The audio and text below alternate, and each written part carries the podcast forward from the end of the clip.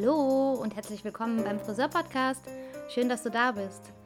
In der zweiten Folge gebe ich dir einen kleinen Einblick, wer ich eigentlich bin. Und wenn dir die Folge gefallen hat, würde ich mich absolut über eine Nachricht von dir freuen. Und jetzt erstmal viel Spaß beim Zuhören.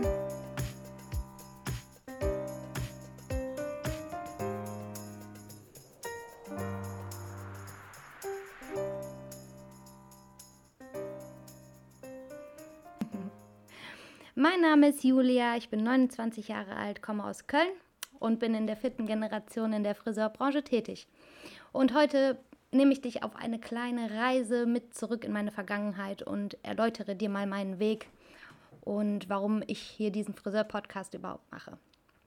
Fangen wir an mit der Kindergartenstation. Also in einem Alter von drei oder vier fing ich an, extreme Leidenschaft zu Haaren zu entwickeln. Ich war immer im Laden und bin dann runtergegangen, habe mir selber den Pony geschnitten, auch so kurz, dass gar nichts mehr zu retten war. Und auch im Kindergarten wusste ich schon ganz genau, wie ich meine Haare geschnitten haben wollte und habe meinem Papa dann immer ähm, gesagt, wie ich die Haare geschnitten haben will und er musste das dann so machen. Nicht zu vergessen, ich war halt erst vier. Schade, dass das hier nicht visuell ist, sonst hätte ich euch ein Foto eingeblendet. Genau, und vom Kindergarten ging es dann in die Schule ganz normal. Also ich habe zehn Jahre Schule gemacht, wie jeder andere normale Mensch auch, oder die meisten vielleicht. Äh, in der Schule bin ich dann ähm, nach der Schule, also wenn der Unterricht zu Ende war, bin ich dann ganz oft ähm, in den Salon gegangen zu meinen Eltern. Und wir haben in demselben Haus gewohnt, müsst ihr euch vorstellen. Also wir haben oben gewohnt und, und unten im Erdgeschoss ist der Salon gewesen. Oder ist er immer noch. Nach der Schule bin ich dann nach Hause gekommen, habe meinen Ranzen abgestellt, was gegessen und bin runter in den Laden gegangen, um die Haare zu kehren und um Schüsselchen zu spülen. Und irgendwie war das alles so erfüllend, dass ich dann auch sonntags in den Laden gegangen bin und meinen Papa auf die Nerven gegangen bin, ob ich, ob ich nicht mal Haare schneiden dürfte. Und ich habe eine Zwillingsschwester und die musste dann natürlich öfter daran glauben, sich hinzusetzen und äh, sich die Haare von mir schneiden zu lassen. Aber auch mein Papa war eigentlich immer sehr mutig und hat sich tatsächlich allen Ernstes sonntags von mir die Haare schneiden lassen. Und Leute, ich war sieben, acht, also echt jung. Und mein Papa hat halt immer zu mir gesagt, Haare schneiden ist wie Bildhauen. Schneid alles weg, was dich stört.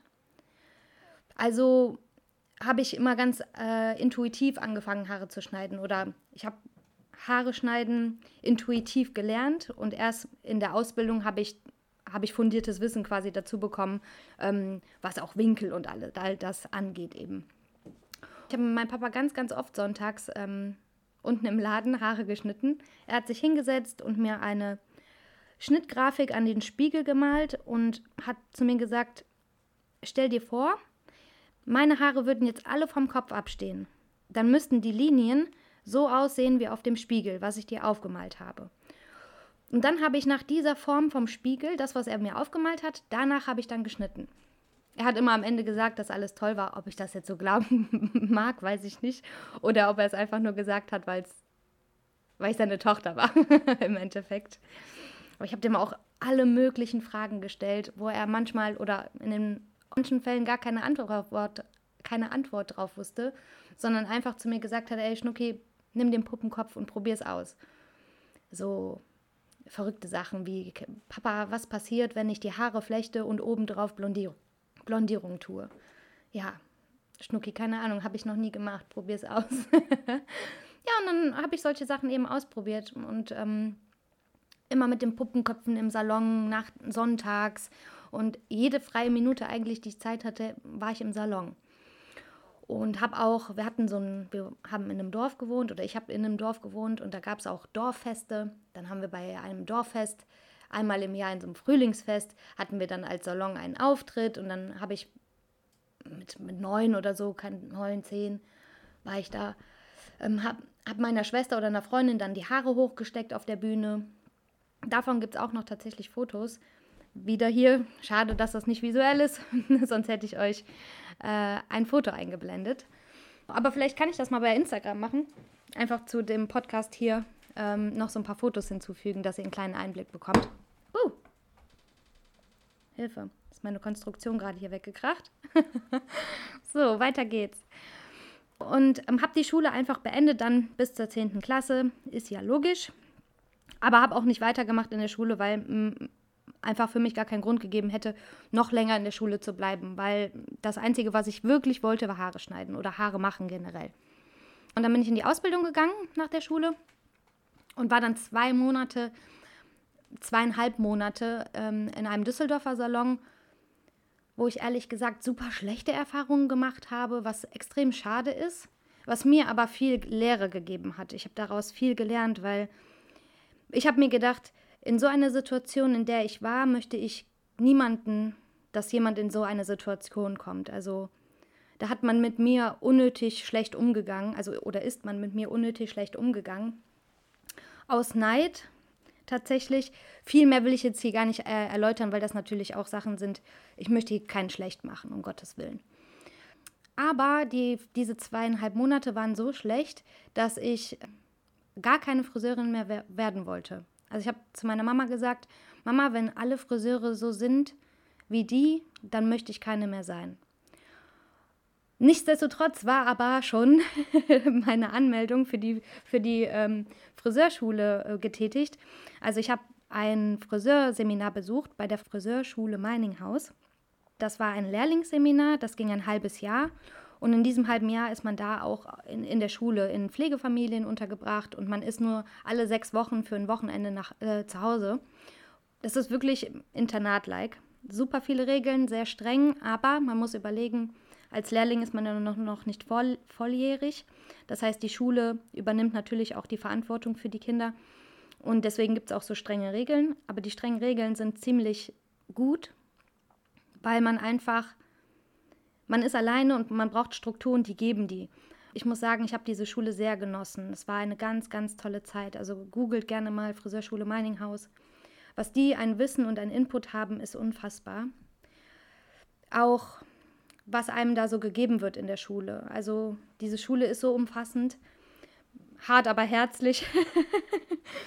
Man bekommt ähm, ein umfang, umfangreiches Wissen äh, mit auf den Weg. Das ist unglaublich. Davon schöpfe, schöpfe ich heute noch. Und ich schaue unglaublich gerne auf diese Zeit zurück. Habe bis heute Leute, mit denen ich Kontakt habe von damals. Das ist natürlich auch super, super schön. Ja, nachdem ich dann dieses halbe, halbe Jahr auf dieser Meininghaus-Friseurschule war, ähm, habe ich zwei Monate ein Volontariat drangehangen, was mir aber nicht ganz so gut gefallen hat, muss ich ehrlich sagen. Und bin dann wieder nach Hause gegangen, weil Nürnberg und Köln ist natürlich auch ein Stück. Nachdem ich dann wieder zu Hause war, musste ich die Ausbildung natürlich auch beenden. Habe die Ausbildung ganz normal fertig gemacht, bin gearbeitet danach, bin aber auch nach der Ausbildung dann erstmal in den ähm, Friseurverkauf gegangen, habe Friseurprodukte verkauft, war auch eine kurze Zeit im Außendienst, ähm, im Außendienst tätig für eine Firma.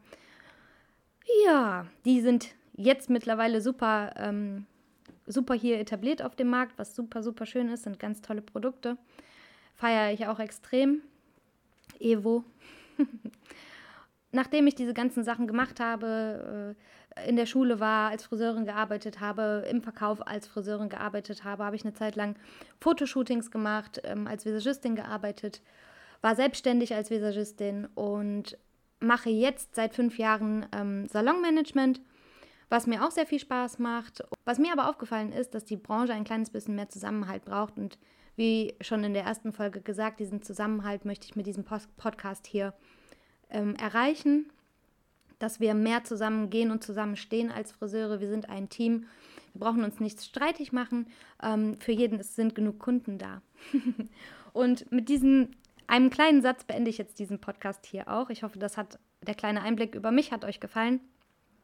Hm. Haare sind für mich mehr als nur Haare. Haare machen Persönlichkeit. Friseure hatten noch nie so einen guten Stellenwert wie in der heutigen Zeit. Gerade 2020, äh, 2021 wissen die Leute einen guten Haarschnitt auf jeden Fall zu schätzen.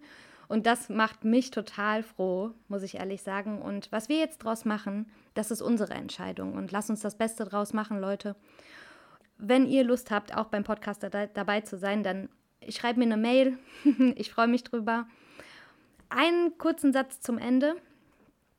Es muss nicht immer jedem gefallen. Aber Vielfältig, Vielfältigkeit entsteht durch Akzeptanz. Akzeptieren, dass für jeden Einzelnen Platz ist. Du machst etwas anders? Super. Es wird Leute geben, die genau das feiern, dass du Sachen anders machst. Und wenn mir das vor 15 Jahren jemand gesagt hätte, hätte ich mich wahrscheinlich auch nicht immer so versteckt. Aber mit diesem Podcast sage ich ja auch, hier bin ich. Und für jeden ist Platz da. So, das war's. Das war mein Schlusssatz. Für jeden ist Platz auf dieser Welt. Jeder darf sich entfalten. Sei kreativ. Ich liebe diesen Satz, create, don't hate. Was heißt Satz oder dieses, diesen Motto? Create, don't hate. Für jeden ist genug Platz. Leb dich aus. Bleib gesund. Bis zum nächsten Mal. Ich freue mich auf dich. Und bis dahin viel Licht und Liebe, deine Julia.